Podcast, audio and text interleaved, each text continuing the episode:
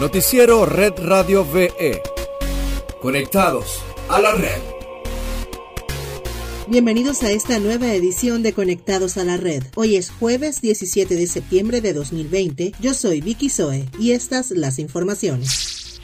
Venezuela registra 868 nuevos casos por COVID-19, 824 comunitarios y 44 importados. Hasta la fecha se contabilizan 64.284 en total, de los cuales 11.200 están activos, 52.564 se han recuperado y 520 personas han fallecido.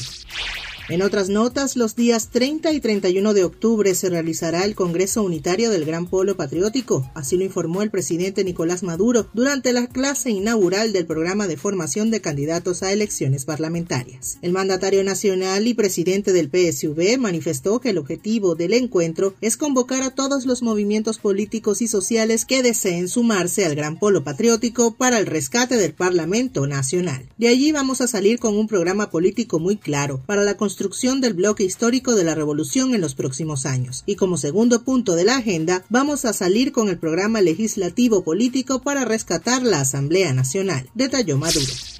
En red global tenemos que Rusia junto a China son los únicos dos países con par de vacunas seguras que combaten al virus. El más reciente estudio del Centro Estatal de Investigación de Virología y Biotecnología Vector garantizó que el antídoto que desarrolla proporciona seis meses de inmunidad. El jefe del Departamento de Infecciones Zoonóticas y Gripe de Vector, Alexander Rishikov, presentó resultados de la tercera fase de pruebas. Todos los pacientes voluntarios vacunados han generado anticuerpos y no han experimentado lesiones ni consecuencias negativas en el organismo. Hasta ahora está todo bien con su reacción al coronavirus. Por tanto, de momento podemos decir con certitud que la inmunidad formada por esta vacuna es suficiente para al menos seis meses, afirmó.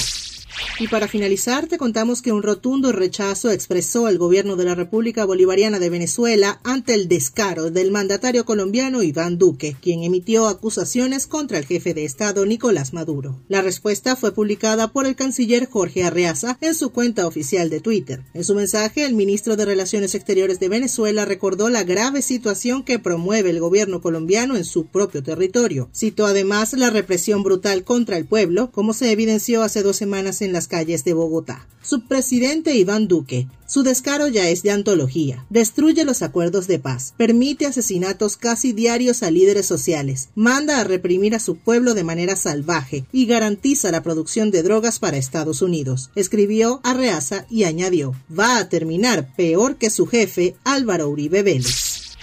Esto es todo por hoy. Para más información visita redradiove.com y síguenos arroba redradiove en todas nuestras redes sociales. Hasta mañana.